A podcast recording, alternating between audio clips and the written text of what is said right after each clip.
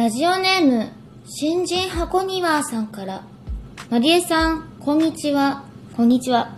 突然ですが、私に名前をつけてほしいのです。この夏、4年お付き合いした恋人とお別れしました。未練はないけど、4年もそばにいた人がいない暮らしになれず、ユーフォリアツアーの大阪公演を待ちながら、なんとか過ごしています。でも、気分を変えて前向きに歩きたい。マリエさんのラジオとかメルマガとかいろんなニックネーム、ペンネームが元恋人からの呼び名になっていて、ずっと彼の存在がついて回る気がして、よければ新しいスタートの名前を考えてほしいです。かっこ簡単に自己紹介すると友達からは懐いてくる大型犬みたいとかふわふわしてるとか言われる性格で展覧会を開くのとオーロラを見るのが夢です。どちらかってんな。よろず相談室にいただいたメールから今夜は始めたいと思います。あはーんえっと、そうですね。彼氏が例えばこの方のことをたまちゃんとか呼んでたってことですね。で、今まではそれ全部たまちゃん、たまちゃん、たまちゃんって全部私のやつ登録してたけど、彼がそうやって自分を呼んでいたから、今になってみるともう別れたから変えたいと。そういうことですね。うーん、いいじゃないの変えなくても。まあ、いっか。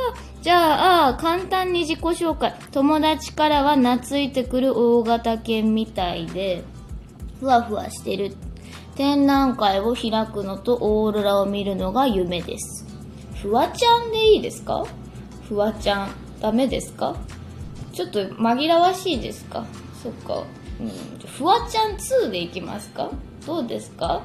私はあんまりしっくりきてないですけど、もしよかったら使ってください。というわけで、上田マリエの朝まで生返事。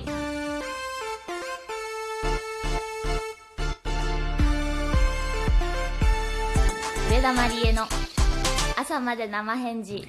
Spotify のキャンバス見ましたか？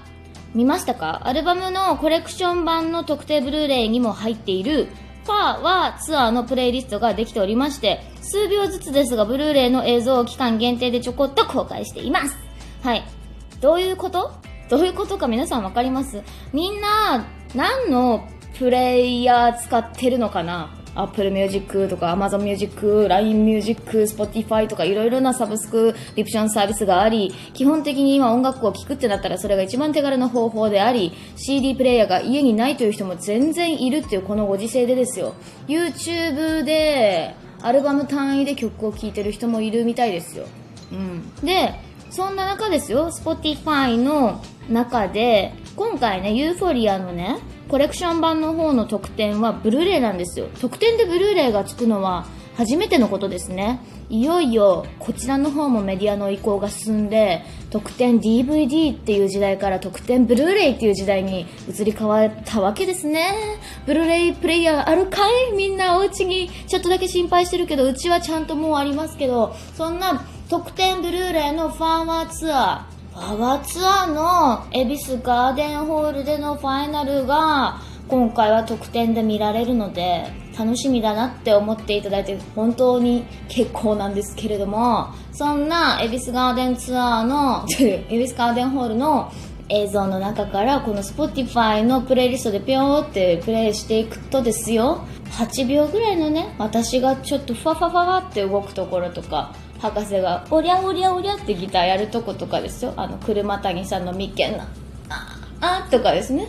あと広瀬さんがガッと足を開くところとか、まあ、そういうタイミングでですね浅井さんがベースの竿をふんと振り上げたところとかそういう感じでちょろちょろちょろっと見れるんですもうすでに。で私さっき見てみたんですけどちょっとだけワクワクしました。あこんな感じになってるんだね。って最近はやっぱし目で見るものの情報量がとっても大きいのであなんだかファーワーツアーのブルーレイがより楽しみになったなって実感が湧いてきた感じがしましたので、えーぜひ Spotify 普段は使ってないよっていう方も一度見てみてほしいなと思っています。ちなみに私は見れたんですけどマネージャー佐藤さんの携帯ではそれが今再生されないみたいです。ぜひアプリを最新版にしてですねデータ制限モード的なものをオフにしてですねいろいろ設定を見直してキャンバスっていう機能みたいなんでよかったら見てみてください。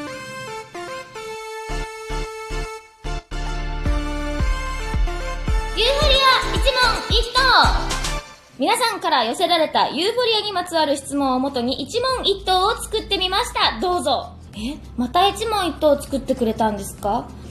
アルバムのリリースも近いということで、では、ちょっとね、明日から私インタビューのお仕事とかもあるんで、頑張って一問一答答えていきたいと思います。では、スタートピッアルバム、ユーフォリアを一言で表すと？うーんと、11年間の重たい思い。ベイビーベイビーベイビーでは、なぜボートに乗ろうと思った？いや、もうボートしかないだろって最初から思っていたわけで、でも、ローボートというよりは、あの、なんだっけ、えっと、カヌーじゃなくて、クルーザー？クルーザーに乗ろうと思っていたんですよ、本当は。はい、次。一番上田まりえらしい曲はどの曲だと思う？上田まりえらしい曲自分で自分らしいと思う曲か。そうだな。まあ、その時々で私というものも変わりゆくものではありますけれども、上田まりえらしい曲といえば、私はプロペラを買ったんだ最近かなと思います。次。一番素の自分に近い曲はどれだと思う？一番素の自分に近い。えー、どんな曲が入ってたっけ？なんかアルバム作ってからもう次々すぐすぐ動かされてるんですよ。動かされてるんですよ。だからパッと出てこないけど素の自分に一番近いのはまあでもそうだないろんな意味合いでダラダラですかね。はい。次。レコーディングに苦労した曲は。レコーディングに苦労した曲はいっぱいあったけどダラダラですかね。本当にボーカルの歌入れが難しくて11年の時を経てもなお力を抜いて歌わなきゃいけなかった。これ一問一答や。次予想を超えてめっちゃ良くなったと思う曲は？ん。ヘッジホックソングかな。ユーフォリアというタイトルが先？アルバムの構成が先だった？ああ、構成が後ですね。ユーフォリアっていうアルバムにしようと思ってたけど、当時は5曲分ぐらいしか曲がなかったし、そこからやっとアルバムのその曲がちゃんと出揃ってきたので、こんな感じっていう抽象的なイメージとアルバムタイトルだけがあったっていうのが、うん、そんな感じでした。はい、次。アルバムと同タイトルのユーフォリア。この曲は、アルバムのイメージを代表する曲ですか？いえ、違います。全然違います。イメージを代表する曲ではなくて、ある種予告編に近い曲かなって思ってます。かといって、その、イントロダクション的なものでもないんですよね。うんとね、ちょっとね、おそうめんを湯がいてる時に、えっと、ぐわーって溢れてきてやばいって思った時に冷たい水をジャッと入れてあの温度を冷ましますね。そんな感じでびっくり水みたいな感じの曲になってます。次。ダラダラと最果てへは2回目のレコーディングだったと思いますが、歌っていて心境の変化や難しかったことなどありましたか？はい、本当にありました。うんとね、ベイビーベイビーベイビーはサクッと歌えたんです。それに比べてダラダラ、そして最果てへ、この曲はものすごく苦労して、曲自体がすごく歌うのが難しいのもありますし、プラス歌いこなせてしまってている自分というものをなるべく取り払い、素直に歌っていく感じ。これが難しかったですね。はい。次。本作のアートワークのこだわったところは、はい。えー、水色。とにかく全てを水色。そしてアナログ。とにかくひたすら一回古いものを通す。一回家の中に落とし込むみたいなことをしました。次。どんな時に聞いてほしいですか？毎日いつでも24時間春夏秋冬四六時中聴きやすいアルバムでして朝も夜も昼も本当に合うし節目節目で聴いてほしいなっては思いますそしてこの秋という季節がねまたとっても合うアルバムだなと思ってますはい、えー最後リリース日エゴサはしますか？するよすごくするいっぱいするからユーフォリアのアルバムのタグ作っとかないとねって思ってます。はい。それはします。いっぱい書いてください。はい、以上でした。ドドーン。気になったとこはありますか？なんか一問に対して一答では答えられない質問がいっぱいあったから困っちゃったよ。はい。いかがでしたでしょうか？一問一頭になりきれてない一頭は、まあ、ここから先ね、いっぱいたくさんまだまだお話ししていくと思いますので、今日のあれは何だったんだろうと思っていることも少しずつ謎が解き明かされていくと思います。ところで、あの、アルバムのタイトル曲のユーフォリア、この曲が9月9日の金曜日に先行配信が始まります。